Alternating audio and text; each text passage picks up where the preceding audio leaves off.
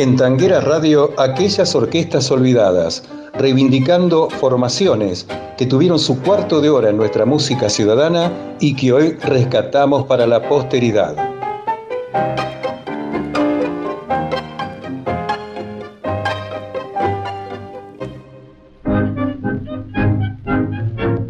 José Luis Padula nació en Tucumán el 30 de octubre de 1893 y falleció en Buenos Aires el 12 de junio de 1945.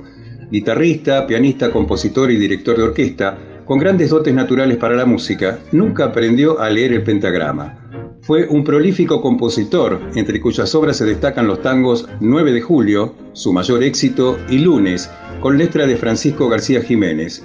Son otro de los temas difundidos del gran maestro. Su padre, inmigrante italiano, falleció cuando tenía 12 años, por lo que tuvo que comenzar a ganarse la vida por sus propios medios y decidió aprovechar para ello los conocimientos de música, pues ya de niño tocaba la armónica y la guitarra, tocando los dos instrumentos al mismo tiempo. La atracción de esa extraña combinación en el público, sumada a su intuición musical y a la facilidad para ser melodioso, le permitió viajar y actuar, primero por su provincia y luego por otras partes del país, hasta llegar a la ciudad de Rosario, provincia de Santa Fe, donde compuso su primer tango, 9 de julio. Padula lo estuvo ejecutando con otro título, pero al publicarlo por primera vez le puso el nombre definitivo para aprovechar que se celebraba el centenario de la Declaración de la Independencia formulada en su provincia natal. En 1930, su orquesta norteña inició su labor discográfica en el sello Columbia, registrando numerosas placas de chacareras, zambas, rancheras y valses, que por suerte conservamos. Su ranchera La Mentirosa fue un notable éxito de su orquesta y de la estilista Virginia Vera, quien también formaba parte del elenco estable de artistas de la Casa Columbia. Su estadía en Buenos Aires se interrumpía frecuentemente por viajes de trabajo a Rosario y a Córdoba.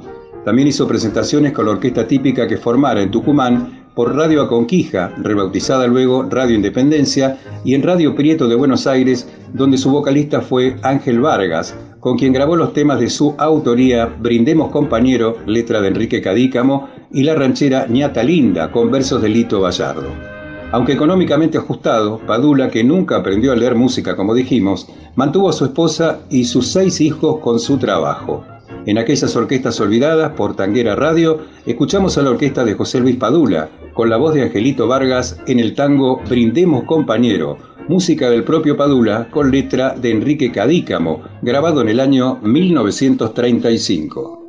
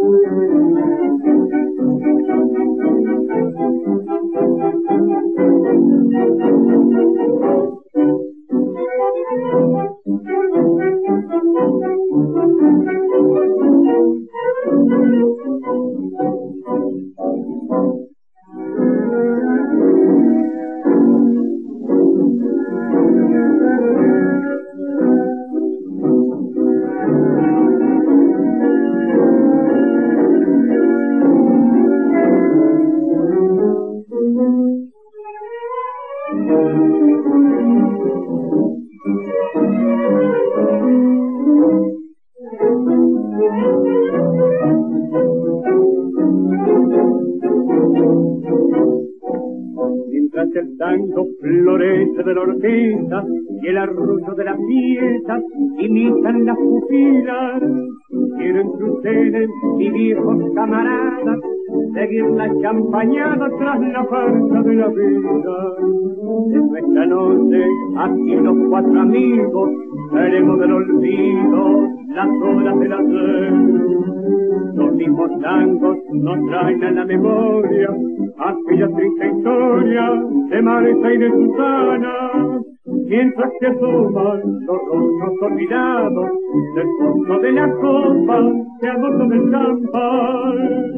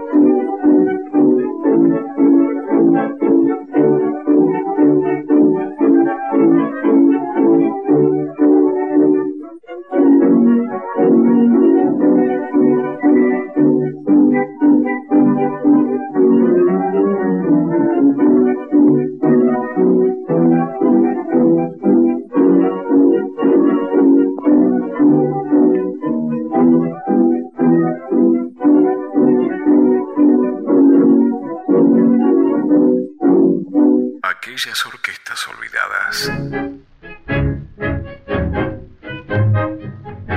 Ernesto Poncio nació el 10 de julio de 1885 en Banfield. Lo llamaban el pibe Ernesto y fue un violinista de tango perteneciente al periodo conocido como la Guardia Vieja. Su padre, Antonio Poncio, era un músico napolitano que falleció en forma repentina mientras tocaba el arpa en un escenario durante un recital. El joven Ernesto estudió violín en el conservatorio del maestro Alberto Williams y al fallecer su padre debió utilizar sus conocimientos para trabajar en fondas y cantinas. Con el tiempo llegó a ser requerido para trabajar con su violín en lugares que eran famosos en esa época y que quedaron en la memoria histórica porteña. Lo de Hansen, la batería, el tambito, lo de Laura, la vasca, entre otros, donde actuó en diversos conjuntos orquestales, algunos que formó con su amigo y compañero de siempre, Juan Carlos Bazán, quien tocaba el clarinete, uno de los instrumentos no convencionales del tango.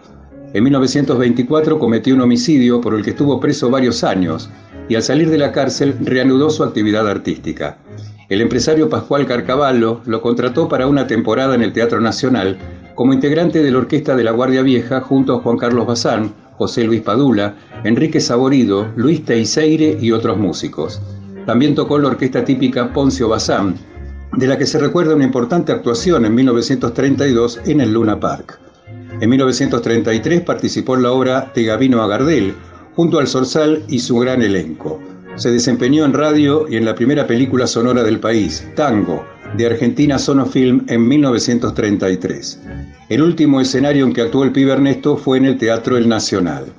El domingo 21 de octubre de 1934, al mediodía, comenzó a sentirse mal y falleció instantes más tarde por un aneurisma del corazón.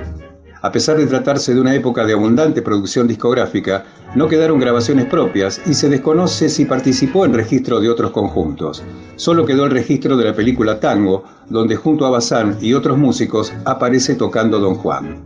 En Tanguera Radio escuchamos a continuación el tango milonga Ataniche, anagrama de Che Anita, que estrenara el pibe Ernesto en el Tambito, tiene dos versiones sobre su nombre. Una que es en homenaje a una bella y elegante concurrente de ese lugar y otra que lo había dedicado a una antigua noviecita. La letra había sido confiada por Poncio a María Luisa Carnelli. Disfrutamos esta hermosa versión a cargo de la orquesta del maestro Juan D'Arienzo, el rey del compás. Aquellas orquestas olvidadas.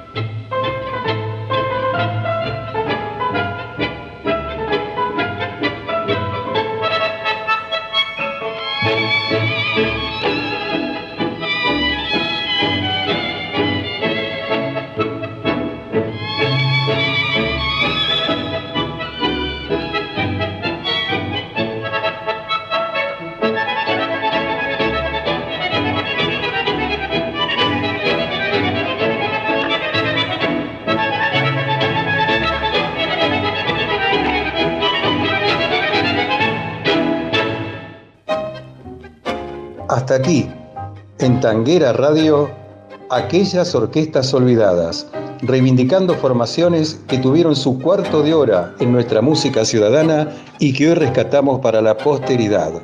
Oscar Orlando Mascareño les brinda un gran abrazo tanguero y les dice hasta la próxima.